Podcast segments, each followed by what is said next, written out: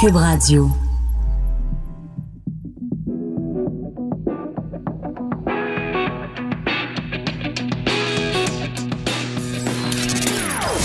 Des opinions bien à elle.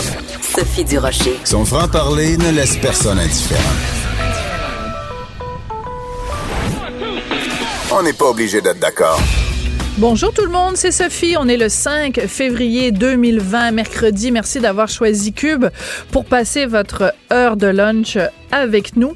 Écoutez, euh, vous vous souvenez sûrement quand il y a eu euh, la dernière campagne fédérale, la dernière, euh, les dernières élections fédérales, euh, il y avait le, le, le candidat, donc Andrew Scheer du Parti conservateur, qui avait une position pas très claire sur l'avortement et ça lui a causé euh, beaucoup de soucis, entre autres euh, lors d'un des débats quand il a été vraiment talonné de questions quant à sa position sur l'avortement et sa position était absolument pas claire. Et euh, beaucoup de gens se sont prononcés à ce moment-là en disant euh, le débat est clos au Canada. Le débat est clos sur l'avortement. La question est réglée. Est-ce que la question est vraiment réglée? Est-ce que le débat est si clos que ça? Et est-ce que on peut se permettre au Canada de faire l'économie d'un débat intelligent, calme, éclairé, sans que ce soit des extrémistes d'un bord ou de l'autre qui se lancent des noms? Est-ce qu'on peut avoir une discussion franche et calme sur non pas l'avortement, mais l'avortement tardif. La raison pour laquelle je vous pose cette question-là ce matin, ce midi plutôt, c'est que dans la presse de ce matin, on apprend que le Collège des médecins euh, a fait une étude, a fait un rapport sur le climat dans lequel des avortements tardifs sont pratiqués. Donc, euh, au Québec, on appelle l'avortement tardif les avortements du troisième trimestre, donc à partir de 23 semaines. Vous savez que le Canada est un des seuls pays au monde où euh, on peut se faire avorter théoriquement jusqu'à la veille de son accouchement. Il n'y a aucune balise temporelle pour l'avortement, alors que dans plusieurs pays où l'avortement est permis et parfaitement légal, il y a des limites de semaines. Au Canada, il n'y en a pas. Donc, il n'y a pas de cadre, il n'y a pas d'encadrement, il n'y a pas de balise légale. Toute femme peut se faire avorter jusqu'à la dernière minute. Et quand je dis que le débat n'est pas fait, c'est que même au sein de la communauté médicale, il y a un malaise. Si le débat était réglé et que la question était, close et que le débat était fait, est-ce qu'on aurait, par exemple, autant de cas de médecins qui ont un énorme malaise à l'idée de faire un avortement dans le troisième trimestre? Pourtant, c'est ce qui ressort de ce rapport. Bon, évidemment, je vous parlerai pas des extrémistes parce que c'est pas de ça qu'on parle. Des gens, des médecins qui font l'objet de menaces, de mort, leur sécurité est remise en question, ils refusent de témoigner à visage découvert. On dit même pas dans quel hôpital québécois ces avortements tardifs ont lieu. Là, il s'agit bien sûr de gens qui sont craqués, qui sont de toute façon à la base contre l'avortement. Ce dont je vous parle, puis ce à quoi je fais référence, puis c'est pour ça que je dis que c'est important que ce débat se fasse de façon calme, pondérée, avec des arguments, c'est quand on parle du malaise qu'il y a. S'il y a un malaise, ça veut dire qu'il n'y a pas de consensus. D'accord? Alors, à un moment donné, le groupe de travail euh, en éthique clinique, donc du Collège des médecins, dit la chose suivante. L'interruption de grossesse soulève, soulève des enjeux moraux tels qu'ils cristallisent le débat pro-vie contre pro-choix. L'interruption de grossesse tardive, qui concerne le devenir d'un fœtus plus proche du terme de la grossesse, exacerbe les arguments pro-vie et rend la décision de procéder plus difficile à prendre tant pour la femme concernée que pour les soignants. Donc, on est d'accord que ça, crée un malaise. Même au sein du personnel soignant, il y a une réflexion qui n'est pas encore aboutie. Chaque année, euh, il y a, attendez, entre 10 et 15 femmes qui sont envoyées par l'État aux États-Unis pour y subir un avortement après 23 semaines, parce que personne ici ne veut procéder. Donc, je dis pas que c'est une bonne chose ou une mauvaise chose, je dis juste arrêtons de dire que le débat est clos, arrêtons de dire que la question est réglée, puisque même ici au Québec, où théoriquement une femme devrait pouvoir se faire avorter en toute légitimité et en toute légalité, ça ne se fait pas parce que personne veut le faire. Donc, je pense qu'il y a encore place pour un débat. Ce que je veux apporter comme argument pour alimenter cette réflexion, puis encore une fois, je vous dis, je, ne suis pas contre ou pour les avortements tardifs, je dis juste que la discussion n'est pas terminée. Simone Veil, cette euh, euh, députée française qui est décédée euh, il n'y a pas tellement longtemps, quand elle est décédée, on a beaucoup souligné le fait que cette femme extraordinaire, en 1974, alors qu'elle était ministre dans le gouvernement français, c'est elle qui a fait la loi en France sur l'interruption volontaire de grossesse, l'IVG, c'est comme ça qu'en France ils appellent l'avortement. Et on a beaucoup souligné le courage de cette femme-là et à quel point ce qu'elle a fait était important quand euh, la France a voté pour l'interruption euh, volontaire de grossesse en 1974, Simone Veil a fait un discours extrêmement célèbre devant l'Assemblée nationale. Les gens oublient ce qu'elle a dit, Simone Veil, à ce moment-là.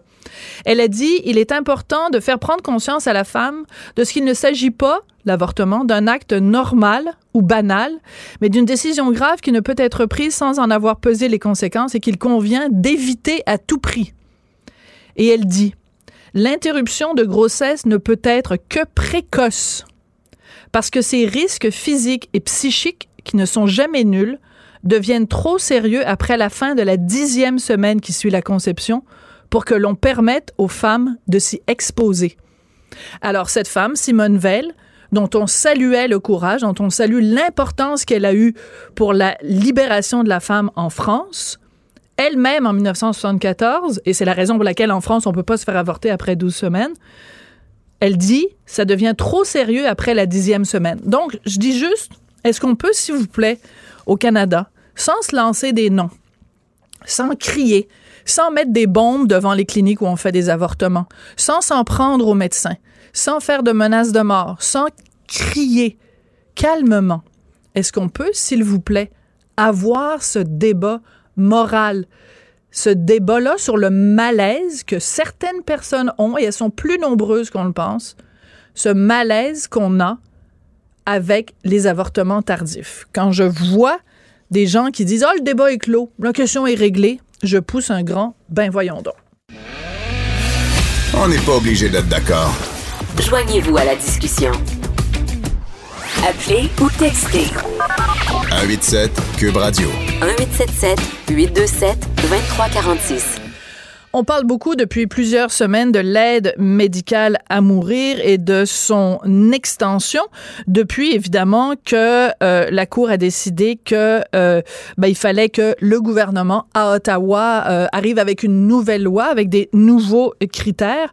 Et justement il y a la conférence des évêques catholiques du Canada qui a écrit une lettre au très honorable Justin Trudeau pour euh, tirer la sonnette d'alarme en disant attention, attention, là, on a beaucoup d'inquiétudes quant aux changements proposés à la législation actuelle sur l'aide médicale à mourir. Un terme d'ailleurs que les euh, que les évêques n'aiment pas. Hein. Eux préfèrent qu'on parle d'euthanasie ou de suicide assisté. Bref, on va en parler avec monseigneur Noël Simard, qui est évêque de Valleyfield. Bonjour, monseigneur Simard, comment allez-vous? Ça va très, très bien. Bonjour, Madame Durocher. Oui, écoutez, d'abord, je tiens à vous remercier parce que vous deviez donner la messe à midi, mais pour euh, faire plaisir à nos auditeurs et nous accorder votre entrevue, vous avez demandé à vos paroissiens de remettre la messe à midi et demi, donc je vous en remercie. Ça me fait plaisir. c'est très gentil d'avoir des petits accommodements avec le gars d'en haut comme ça, là. C'est très apprécié. Exactement. Monseigneur Simard, plus sérieusement, euh, écoutez, vous êtes euh, donc euh, faites partie de cette conférence des évêques catholiques du Canada qui a envoyé cette lettre à Justin Trudeau. Quelle est votre inquiétude, Monseigneur Simard, que vous partagez avec les autres évêques concernant l'aide médicale à mourir?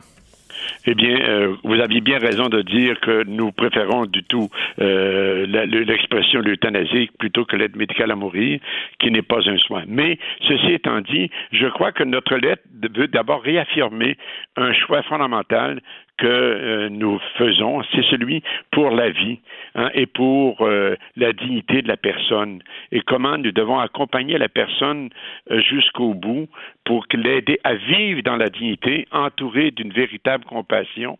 Et c'est ce que veulent offrir les soins palliatifs. Alors, l'élargissement de la loi actuelle vient menacer, oui, et des personnes vulnérables de notre société, comme les personnes âgées sur lesquelles on fait des pressions lorsque euh, elles, ne finissent plus de mourir hein, et ou lorsqu'elles deviennent pour certains un poids à la société. Les personnes, on, ouvre la porte aux mineurs aussi, et les personnes avec une maladie mentale ou des personnes handicapées mentales qui euh, ont besoin vraiment d'être accompagnées et d'être soutenues. Et euh, je pense que c'est pour ça que la, loi là euh, arrive toujours, euh, on arrive toujours avec des exceptions. Puis on ne peut pas baser une loi sur des exceptions, si difficile soit-il, soit-elle ces exceptions-là. Oui, Monseigneur Simon.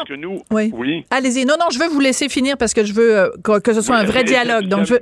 Parce qu'on prend conscience que les, les, les, sauvegardes, les garanties qui, qui sont dans la loi maintenant euh, ne sont pas respectées. Hein, et ah on le voit même ailleurs, non, c'est les protocoles sont pas respectés, le, le consentement ne sont pas toujours très bien obtenus. Mais vous vous basez sur quoi pour dire ça, monseigneur Simard? Parce que je fais sur des des des, euh, euh, des rapports faits par des médecins comme en Hollande, en Belgique et même ici aussi. Moi, j'ai eu des confidences de, de certains médecins qui me disaient comment euh, on, on prend pour acquis que la personne veut l'euthanasie, mais souvent c'est un cri et que si on, on répond tout de suite, on empêche à la personne de finir sa vie en écrivant un beau récit de fin de vie. OK. Monseigneur Simard, Monseigneur Simard, euh, je fais régulièrement à l'émission et mes collègues le font aussi régulièrement sur les ondes de Cube. On fait régulièrement des entrevues avec des médecins qui pratiquent l'aide médicale à mourir et ils se tuent, pardonnez-moi le mauvais jeu de mots, ils se tuent à répéter à quel point la pratique au Canada est encadrée, elle est balisée. Euh, la personne qui demande l'aide médicale à mourir doit, euh, son dossier doit être examiné par deux médecins. À plusieurs reprises dans le processus, on retourne vers la personne qui demande l'aide médicale à mourir pour s'assurer que son désir de requérir à cette pratique est toujours présent à 100% jusqu'à la dernière minute, donc avant l'injection finale, on lui redemande. Alors, j'ai de la difficulté à concilier ça qui est la réalité médicale sur le terrain, avec ce que vous me dites, ou des gens sur qui on met de la pression, euh, des gens qui euh, euh, vous font des confidences en disant on n'a pas respecté le protocole. C'est illégal au Canada de faire ça. Donc, je ne sais pas sur quoi vous vous basez pour dire ben, ça. J'ai eu des confidences, pour vous en donner plusieurs, d'un médecin qui euh, va revoir son, son patient qui est dans un coma et qui euh, se réveille et qui lui et qui demande l'aide médicale à mourir avec la pression de la famille. Et le médecin lui explique euh, c'est quoi l'euthanasie? Et, là, et le, son patient de dire ben, c'est pas ce que je veux. Et en même temps, je ne peux pas vous demander, vous, mhm. médecin, de poser un geste qui est contraire à votre serment hippocratique. Et ça, c'est un mécanicien. La sagesse du mécanicien là, qui, qui dit reconnaît non, c'est pas ça que je veux. Et le médecin de dire ben là, je vais vous remettre dans un coma. Peut-être que vous en sortirez pas, et avez-vous souffert pendant cela? Il dit non. Eh bien, c'est ce que je vais faire. Mais avant, voulez-vous euh, rencontrer quelqu'un de la famille? Oui, mon petit-fils. Et, et, vraiment, il y a une réconciliation. C'est pour ça que je dis euh, que il y a euh, une alternative oui, bien sûr. Bien sûr qu'il y a des ce sont les soins palliatifs. Mais bien sûr qu'il y a des alternatives, monseigneur Simard, et les gens qui et les gens qui euh, ont euh, établi cette loi, que ce soit au Québec ou que ce soit au Canada, sont parfaitement conscients de ces alternatives.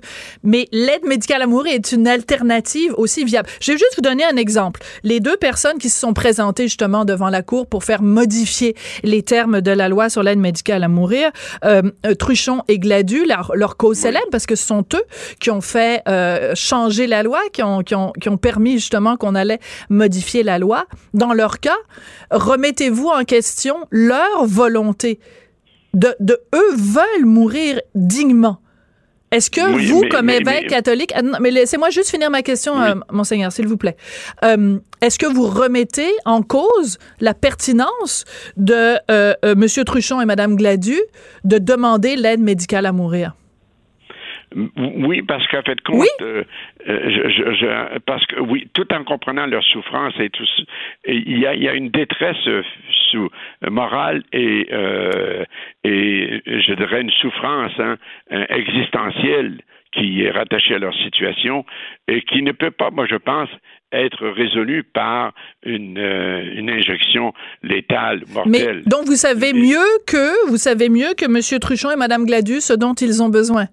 Monseigneur, en tout respect, en tout respect, Monseigneur Simard, vous, vous, êtes en train de me dire aujourd'hui, là, le 4 5 février 2020, que vous ne, vous ne reconnaissez pas à M. Truchon et Mme Gladue le droit de mourir dans la dignité?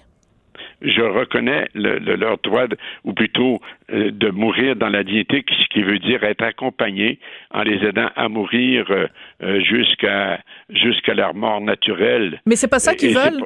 C'est pas ça qu'ils veulent, monseigneur, monseigneur Simard? Oui, mais vous ne comprenez pas que les, les, les, situations exceptionnelles de ce genre ne peuvent pas apporter un changement à la loi parce qu'en fait compte, vous voyez comment actuellement on ouvre de plus en plus la loi et que les abus, les dérapages euh, vont survenir de plus en plus. OK, mais quels abus? mais quels abus, d'accord. Quels abus, je vais vous laisser parler, quels abus, quels dérapages? Soyez précis. Qu'est-ce que vous voulez dire par des abus et des dérapages? Vous parlez, vous avez parlé tout à l'heure des gens euh, qui souffrent de maladies mentales. Oui. Bon, alors est-ce que euh, euh, parce qu'une personne avec une maladie mentale peut à un moment donné, vous savez, comme une dépression, peut avoir le, désir de mourir, mais euh, que des situations, la situation changeant, elle va, elle va dire sur le moment j'aurais aimé mourir, mais plus tard je ne veux plus. Mm-hmm. Alors on, si on prend pour acquis qu'une demande est, vraiment une demande réelle d'euthanasie, on risque de mettre fin à la vie de gens qui traversent des moments difficiles. Hein? Mais vous savez que, ça a été écarté. ça a été hein? écarté, hein? Vous savez que la ministre de la Santé a écarté ça pour l'instant. On va prendre plus de temps, on va consulter et tout ça. Donc, pour l'instant, les gens qui ont euh, des problèmes de santé mentale euh, sont, sont, sont pas couverts, excusez-moi de dire ça comme ça, là, mais ne sont pas couverts par l'aide médicale euh, à mourir. Elle ne leur est pas offerte au moment où on se parle. Oui, oui, je sais. Ils sont revenus sur euh, leur décision parce qu'il y a eu une levée de bouclier aussi hein, pour euh, rappeler que la personne handicapée mentale a la même dignité que moi, même si euh, ses capacités cognitives, intellectuelles ou puis elles sont diminuées. C'est ça qui la dignité de la personne, elle, elle demeure même lorsqu'on est diminué. Et je pense qu'actuellement, avec l'euthanasie, on porte atteinte à cette dignité. Pour moi, c'est vivre dans la dignité, c'est vivre jusqu'au bout, entouré d'amour. Et quand, vous savez, quand on, les gens sont vraiment euh, bien entourés, avec euh, tendresse, avec compassion, ils ne demandent pas l'euthanasie. Et c'est pour ça que moi je trouve oh, que. Je suis pas d'accord avec vous, monseigneur ah, Simard. Euh, oui, mais en tout cas, moi, je pourrais vous parler d'une de, de, mes sœurs qui, qui, a la maladie de, du corps de Louis, là, qui est très bien entourée. Vous savez, hein, c'est difficile, c'est Parkinson avec Alzheimer. Alors, elle, elle est tellement bien entourée que puis c'est une femme fière, là, tu sais, qui euh, a toujours été autonome, puis tout ça, mais qui euh, maintenant, euh, elle est très bien accompagnée. Alors, je pense que nous, ce que les évêques disent, hmm. c'est que donnons priorité au, à la protection des personnes vulnérables et qu'on rende les soins palliatifs accessibles à tout le monde. Mais, mais il y aura toujours, il y aura toujours, monseigneur Simard, parce que pour chaque exemple que vous me donnez, je peux aussi vous donner l'exemple. Je peux vous donner l'exemple de mon amie Nathalie Roy, dont le père euh, est décédé en 2019. Il a demandé l'aide médicale à mourir parce que ses souffrances physiques étaient insoutenable. Et vous disiez tout à l'heure, monseigneur Simard, en tout respect, euh, si les gens sont entourés d'amour, ils voudront pas demander le, le, ce que vous vous appelez l'euthanasie.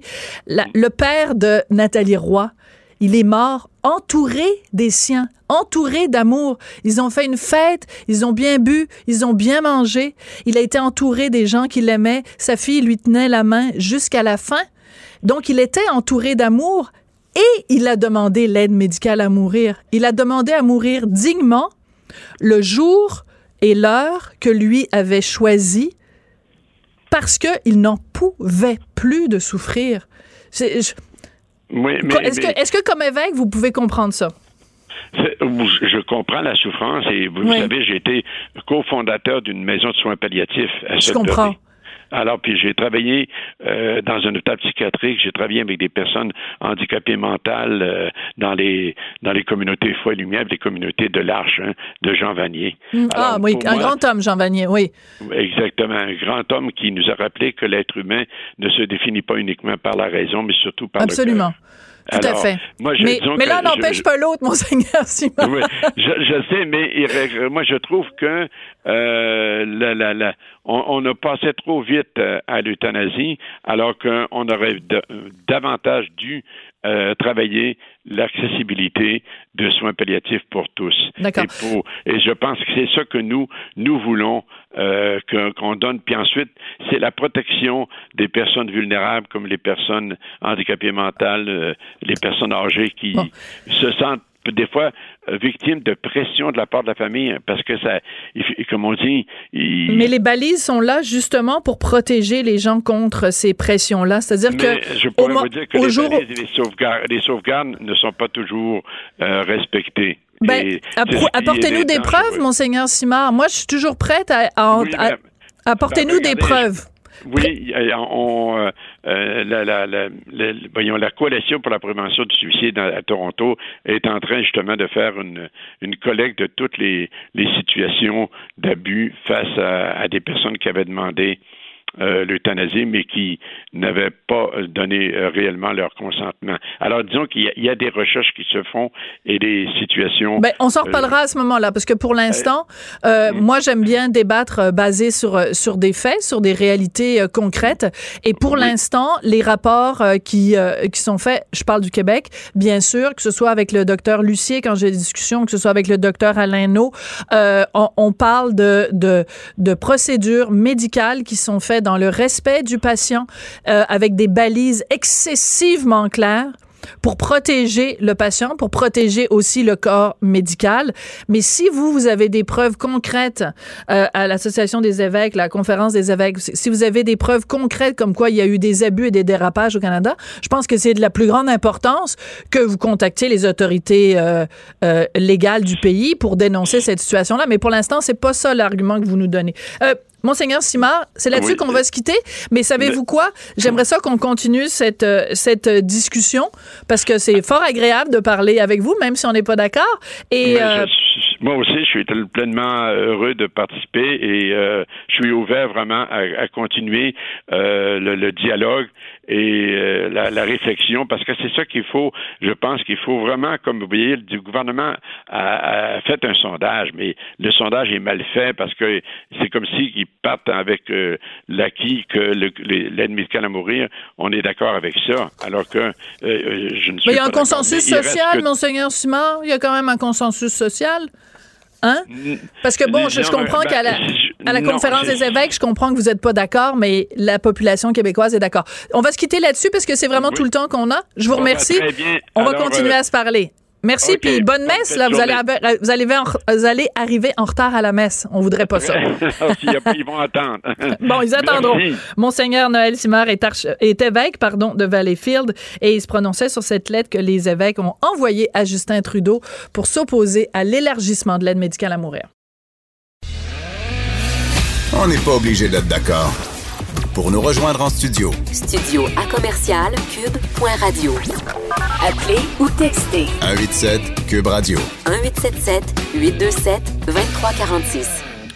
Être féministe, c'est être pour euh, l'égalité des droits des hommes et des femmes. Quand les femmes souffrent, il faut euh, venir en aide.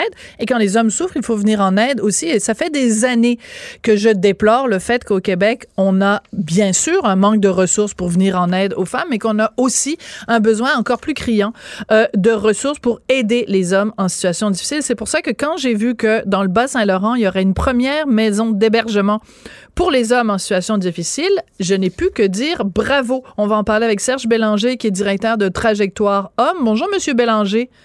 Bonjour, Madame Durocher. C'est bizarre. Comment ça se fait que c'est la première fois au Bas-Saint-Laurent qu'il y a une maison d'hébergement pour les hommes en situation difficile? en, ce moment, il n'y a rien, il n'y a aucune ressource pour les hommes qui vivent euh, des moments difficiles dans cette région-là du Québec? Pas vraiment, à moins qu'il se forme une crise majeure, une crise suicidaire. Oui, il y a toujours des maisons, euh, des maisons pour les crises, mais une maison pour un homme qui, qui est en transition, qui n'est pas nécessairement, qui pas nécessairement en, crise majeure, mais qui a quand même des besoins. Non, il n'y a absolument rien présentement. Alors, ça peut ressembler à quoi? Décrivez-nous le genre de situation dans laquelle un homme peut se retrouver où il a besoin justement d'aller dans cette maison d'hébergement. Ben, souvent, hein, les ruptures amoureuses. Les ruptures amoureuses, souvent, on sait que le, le gars, en bonne majorité, c'est lui qui doit quitter euh, le foyer. Et là, il sait pas où se retrouver. Des fois, il se retrouve chez ses parents. C'est pas toujours évident à 45, 50 ans de se retrouver chez ses mm. parents de 65, 70 ans. Pas, pas évident pour le monsieur, pas évident pour les parents. En plus, quand il y a des enfants dans le décor, euh, souvent, il se retrouve chez des amis temporairement. Euh, il sait pas trop où aller. Et souvent, il aussi, il s'isole.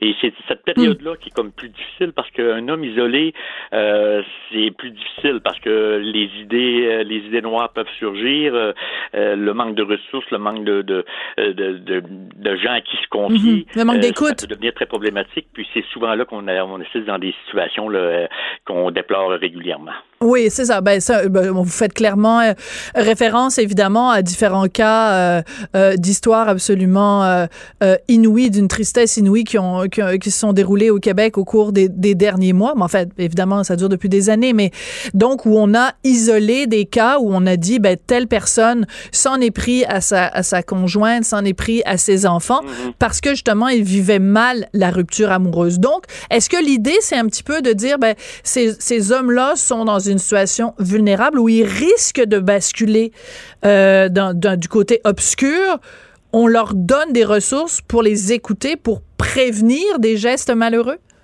Oui, c'est absolument ça. Euh, puis on parle hein, de, d'homicide conjugal, mais on peut parler de suicide aussi. Hein. Mm-hmm. On sait que dans les suicides, c'est euh, approximativement là, 80% des suicides sont, faits par les par des hommes, mais dans ce 80%-là, il y en a la moitié que c'est souvent lors des ruptures amoureuses. Donc, c'est un moment vraiment critique dans, dans, dans la vie d'un homme, là, la rupture amoureuse, parce que souvent, on parle de la, perte de la, de la, conjointe, de la perte de la relation, mais il y a aussi beaucoup d'autres pertes, hein, la perte de la famille, des fois les enfants. Je sais qu'il y a beaucoup de pères, euh, c'est le moyen de les, de les, accrocher pour pas qu'ils s'accrochent, euh, excusez le jeu de mots, mais c'est plate, mais c'est souvent un des seuls moyens qu'on a pour les, mm-hmm. les, les, permettre de continuer à vivre, puis souvent sont privés de leurs enfants pour différentes raisons, et ça devient comme très problématique, au moins si on leur offre un lieu où ils peuvent rencontrer leurs enfants, ils peuvent même héberger leurs enfants avec eux autres. Ah oui? Oui, oui, parce qu'on veut prévoir dans ces hmm. ce qu'on veut, ce qu'on veut, c'est euh, des, petits appartements vraiment personnels pour chacun des, des hommes, mais aussi adaptés pour pouvoir recevoir leurs enfants aux besoins. Alors ça c'est très important puis c'est très intéressant parce que euh, on a beau dire euh, au Québec qu'on est une société progressiste qu'on n'a pas de qu'on essaye d'éliminer les préjugés, il reste quand même ce préjugé là. Oui, on le sait bien les gars, les enfants, c'est pas mm. important. C'est les femmes qui se préoccupent de leurs enfants. Puis les gars, euh, tu sais, ça paye pas sa pension alimentaire, ça, ça se pousse à la moindre euh, difficulté. Donc, on, on, est en train, quand on a ce genre de discours-là, de tasser toute la souffrance des hommes. Et c'est comme si on reconnaissait pas tous les bons gars au Québec, tous les bons pères qui, ben, qui aiment leurs enfants à, à l'os, puis qui, qui sont dévastés quand il y a une rupture amoureuse. Oui, d'autant plus que euh, la société évolue, puis heureusement, hein, parce que les hommes sont de plus en plus préoccupés par leurs enfants. On sait que traditionnellement, l'homme était pourvoyeur, il amenait le pain à la maison, la femme s'occupait des enfants, etc. Mais dans la réalité, puis ce qui se passe aujourd'hui, puis heureusement, les hommes sont de plus en plus mm. présents dans l'éducation des enfants. Oui. Qu'est-ce que vous faites, vous? Vous êtes directeur de Trajectoire Homme. Qu'est-ce qu'on fait à Trajectoire Homme, Monsieur Bélanger?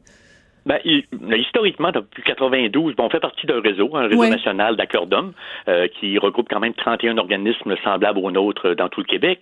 Mais ce dans les premières années, on était vraiment uniquement violence conjugale et familiale. C'était les, euh, c'était vraiment un gars qui avait d'autres problèmes, on pouvait pas l'aider. C'est une rupture amoureuse sans mm. violence, on pouvait pas l'aider. Mais on a vu que la demande était là. Donc depuis maintenant 15 à 16 ans, euh, on travaille donc vraiment encore en violence conjugale et familiale, mais aussi auprès des hommes en difficulté. Mm. Si on parle des ruptures amoureuses amoureuse, mais ça peut être aussi euh, quelqu'un qui a une maladie grave, puis qui ne sait pas à qui en parler ou qui a un autre mm. problème, mais qui sait pas, il veut pas brûler son milieu, il veut pas brûler euh, ses, ses, relations autour, il veut pas achaler tout le monde avec ça, mais qui a besoin d'une oreille attentive, qui a besoin de référence, qui a besoin d'accompagnement, mm. ben on est là pour ça. Alors, ce qui, ce qui revient beaucoup dans votre discours, M. Bélanger, c'est euh, offrir de l'écoute, euh, être à l'écoute, euh, avoir quelqu'un à qui parler. On se le cachera pas, ben c'est, je, je parlais tout à l'heure qu'il faut pas avoir des préjugés, mais quand même, les gars, en général, ont plus de difficultés à parler que les femmes. Comment vous faites, vous? C'est quoi votre secret, votre mode d'emploi pour arriver à faire parler les gars? Ben, je pense que c'est d'abord l'accueil hein, qui sent que autant que possible, ben, on a tous des, des, des jugements. Ça, on, même si on dit on n'a pas de préjugés, on en a tous euh, certains, là, mais on fait quand même attention là-dessus pour sentir que le gars, on est là pour l'écouter et non pour le juger comme tel. Mais euh, je pense aussi c'est euh, c'est peut-être faux de dire que les hommes ne parlent pas. Il y en a qui ah. m'arrivent, ils me disent ben moi je suis pas un gars qui parle beaucoup, mais quand on réussit à justement créer le lien, parce que je mm. pense que c'est ça le lien de confiance, les gars se dévoilent puis ils parlent mm. beaucoup, puis les gars ça pleure aussi. c'est pas juste, il faut leur en donner l'occasion je crois, parce que c'est ça, c'est sûr que de façon générale, les gars vont parler de, sport, euh, mm. de politique ou de, d'autres choses, d'auto ou peu importe, mais ça, c'est dans le commun, dans, la vraie vie de tous les jours. Mais quand la porte du bureau est fermée, mm. puis qu'ils sentent qu'ils peuvent avoir confiance en nous, qu'on est là pour les aider, euh, qu'on leur offre des possibilités de voir une lumière au bout du tunnel, euh, normalement, ça, les gars ont une très bonne ouverture, normalement. Ils sont capables de parler. Ouais, un homme, ça pleure aussi. C'est pas une toune d'Anne Bigras, ça? oui, je croirais, mais je n'ai pas nécessairement référence à la toune, mais effectivement, oui, c'est Dan Bigra en parle, oui. Oui, en effet. Puis euh, Dieu sait que Dan Bigra, justement, parce qu'il côtoie tellement euh, de, de, jeunes en souffrance, des jeunes euh, de la rue, il est assez bien placé pour, pour en parler. La, la, maison d'hébergement que vous allez mettre sur pied, elle va être située où et quel territoire elle va desservir? OK. Ben, nous, euh, on dit territoire homme du CORTB, justement, c'est qu'on regroupe quatre MRC. Donc, c'est dans le Bas-Saint-Laurent, c'est divisé en deux parties, l'Est et l'Ouest. Nous, on est dans la partie Ouest. Donc, euh, le Kamouraska, le KRTB, c'est le Kamouraska, Rivière-du-Loup, Témiscouata et les Basques. Et dans le KRTB, la ville centre, c'est Rivière-du-Loup.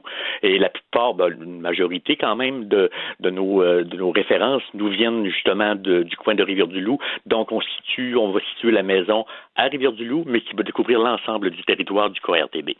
En 2020, est-ce que c'est euh, difficile de sensibiliser les gens aux besoins et aux souffrances des hommes qui sont en situation difficile? Oui, parce que c'est encore euh, beaucoup à préjuger. Hein. Les hommes, c'est les agresseurs, les femmes, c'est les victimes.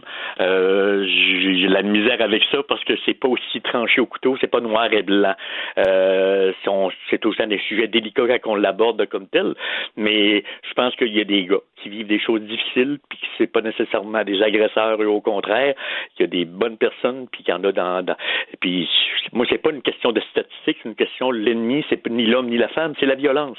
C'est ça hmm. qu'il faut. C'est bien dit ça. Arrêter dans les relations de couple, c'est ça.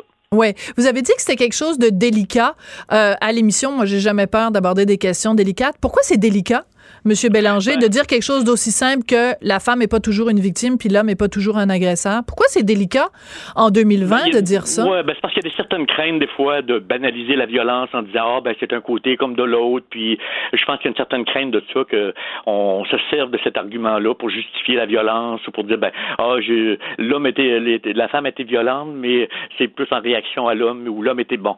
Euh, donc elle de justifier d'un côté ou de l'autre et tout ça. Puis il y a cette cette, cette danger-là de banaliser la violence comme telle, mais je pense que c'est un. Mais c'est pas ce que vous faites. Ce n'est pas ce que vous faites. Vous, vous témoignez du fait que, justement, les hommes que vous recevez et que vous aidez à travers le réseau d'accueil d'hommes, je fais plein d'entrevues avec plein de gens d'accueil d'hommes, c'est vraiment un réseau extrêmement important qui n'a pas la visibilité, selon moi, euh, qu'il euh, qu'il mérite, ce réseau-là. Mais vous pouvez en témoigner. Puis j'aime bien quand vous dites, euh, c'est pas une question de statistique, c'est une question d'expérience. Vous les voyez ces hommes-là, vous les écoutez, vous, vous savez ce qu'ils vivent. Oui, oui, ça fait 18 ans que, que je fais ce travail-là, puis j'ai rencontré des hommes, des hommes en souffrance, des hommes aussi qui ont été, qui ont subi de la violence conjugale, euh, et pas nécessairement de la violence euh, physique et psychologique, mais de la violence physique aussi. Euh, mm. Mais je pense que aussi euh, la violence psychologique, je pense que c'est à la portée de tous. Hein. C'est pas mm. de, de, de, de, traiter régulièrement son homme de, de, de, pas bon, de, de gros lâche, de n'importe quoi.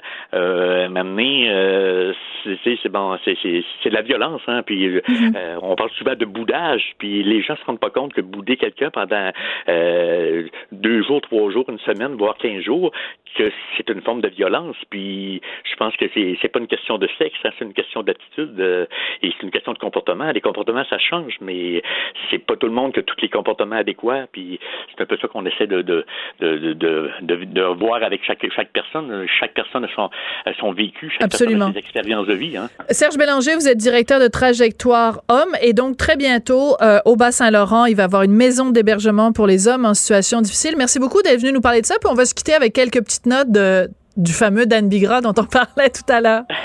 Je vous remercie beaucoup, Mme Duroger. Merci, M. Bélanger.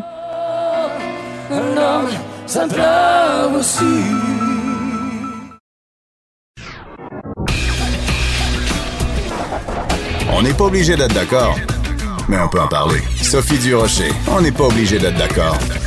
Cube Radio.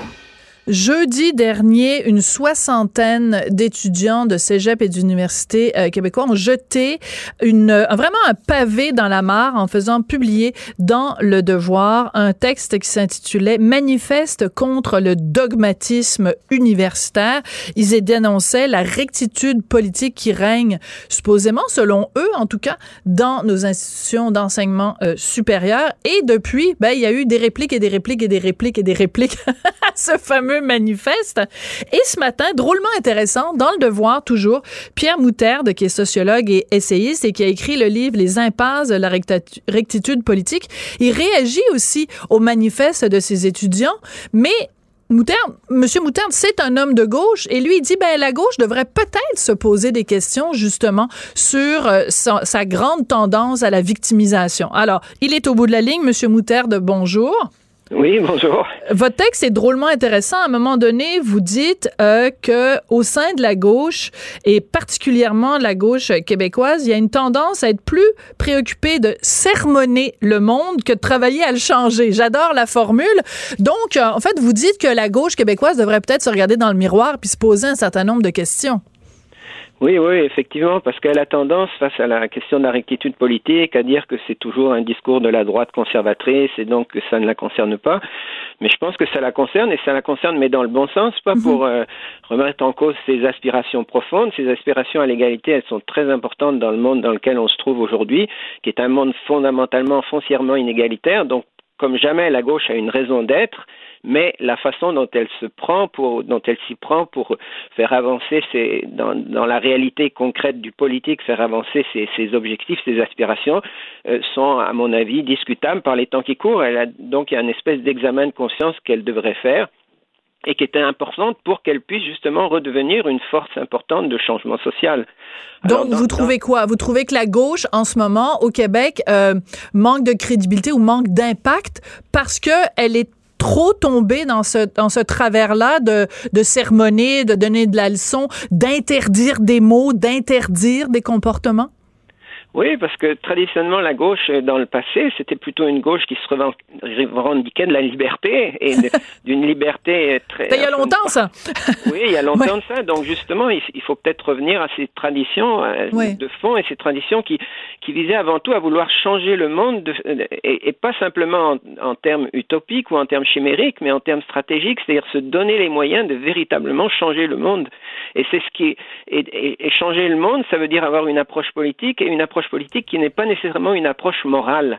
Une approche morale, c'est une approche qui peut être intéressante, qui peut être belle, qui a ses raisons d'être, mais qui ne cherche pas nécessairement à avoir une emprise sur le monde réel.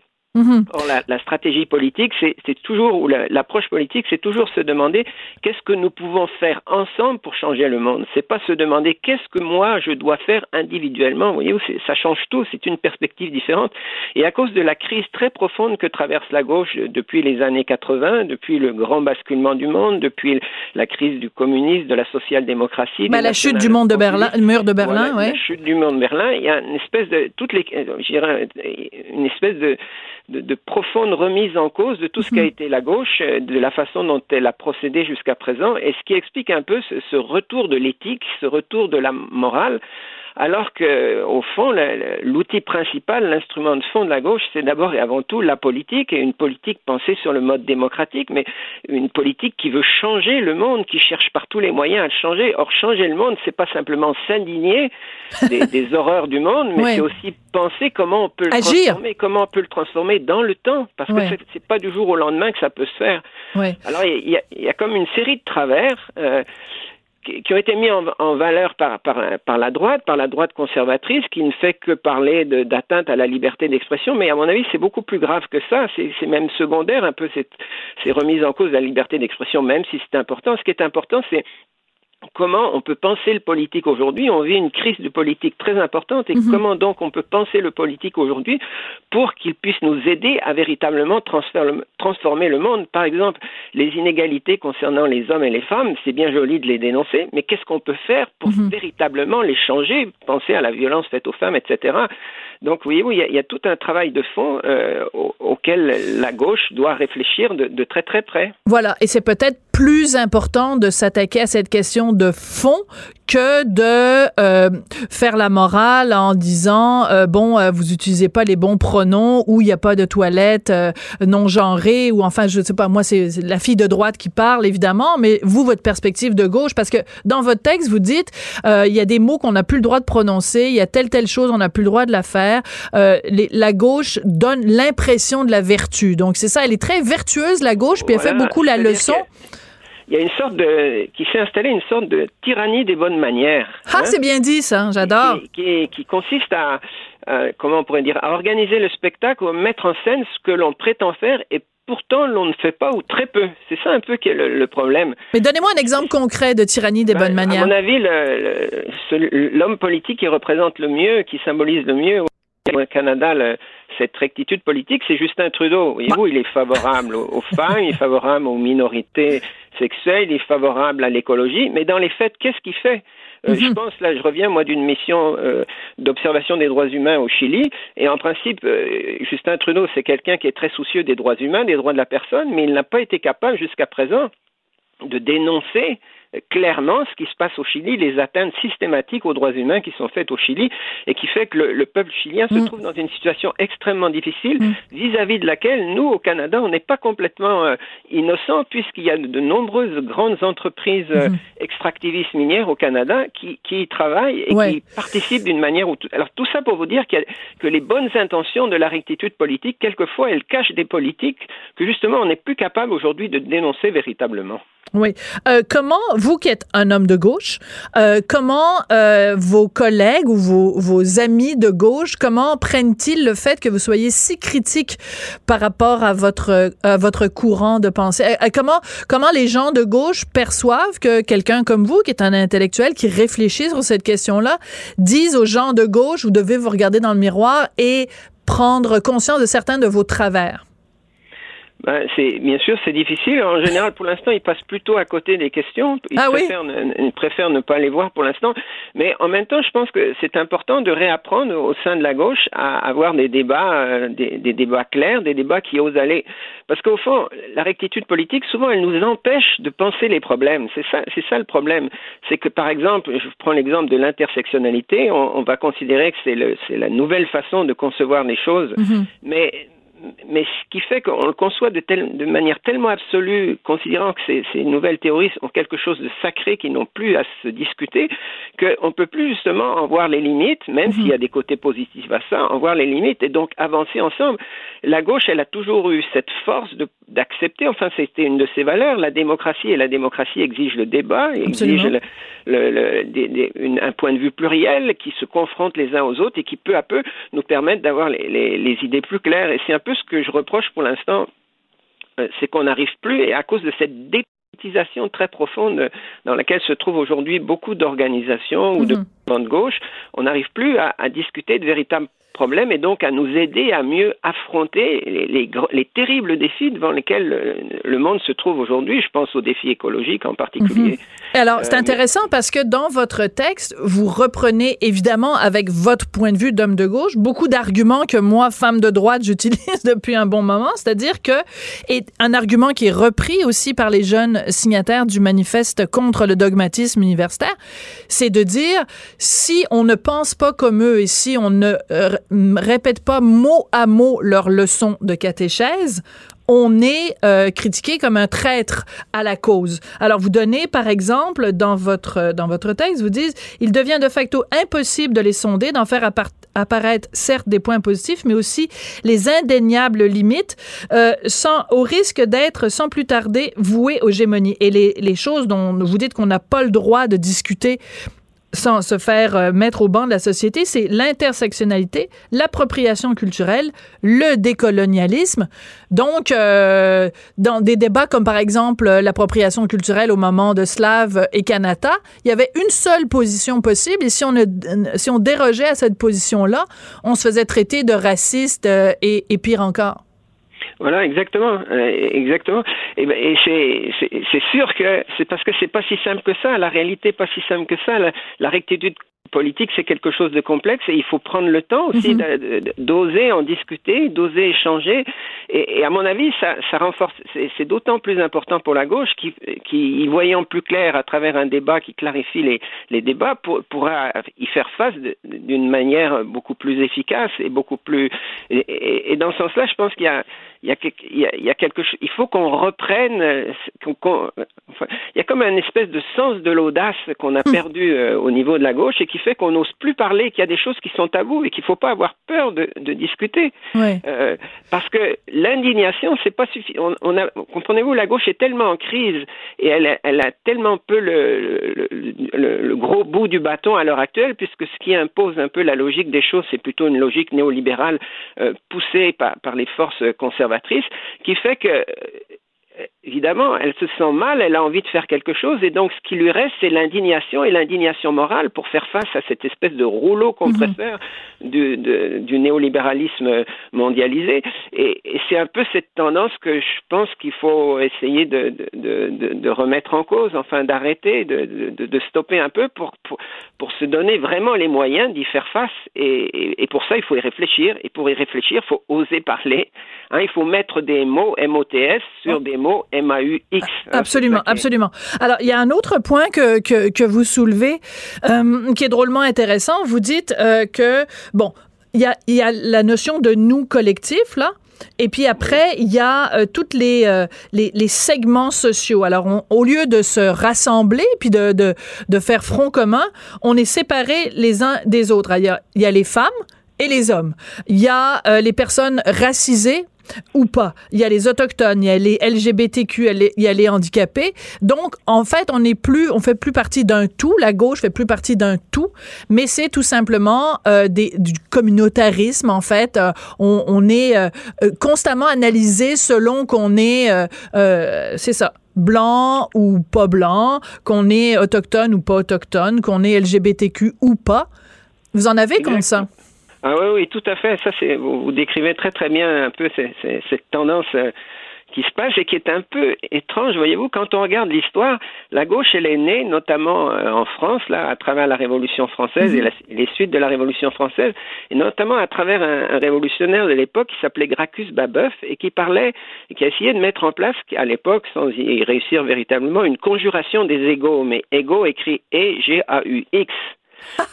D'accord. Je dirais qu'aujourd'hui, on a plutôt affaire, euh, au sein d'une certaine gauche, en tout cas, il ne faut pas généraliser, à une conjuration des égaux, E-G-O-S, voyez-vous? C'est très bon qu'on ne pense plus que la société, on ne voit plus la société que comme une myriade d'individus ou d'entités séparées les unes des autres. Et d'ailleurs, c'est très lié au, néolibéralisme, c'est-à-dire à cette mhm. idée que que finalement, euh, euh, la seule chose qui nous relie les uns avec les autres, c'est simplement le respect, le respect des différences d'autrui et le respect des de la propriété d'autrui, mais que rien de commun à la mhm. société à laquelle nous appartenons peut être partagé par tous et toutes. Et c'est ça, à mon avis, que la gauche doit arriver à retrouver. Absolument. Ce récit collectif qui, qui nous permettrait euh, de, de, de mener une lutte qui nous soit commune, de retrouver quelque chose qui nous soit commun autant aux femmes qu'aux hommes, autant qu'aux minorités sexuelles, etc. Très intéressant. Monsieur Mouter, la petite musique que vous entendez, c'est celle de la fin de l'émission. Donc, je vous remercie d'avoir pris le temps. Je rappelle que votre euh, texte dans Le Devoir de ce matin s'intitule La rectitude politique est aussi un poison pour la gauche. Mais si tous les gens de gauche étaient comme vous, ce serait pas mal plus agréable comme débat. ça a été très intéressant. Merci beaucoup, Monsieur Moutarde. Et c'est comme ça que se termine euh, On n'est pas obligé d'être d'accord. Merci à Samuel Boulet-Grimard à la mise en onde. Merci à Hugo Veilleux à la recherche. Et puis, ben, on se retrouve demain à midi. Bon après-midi.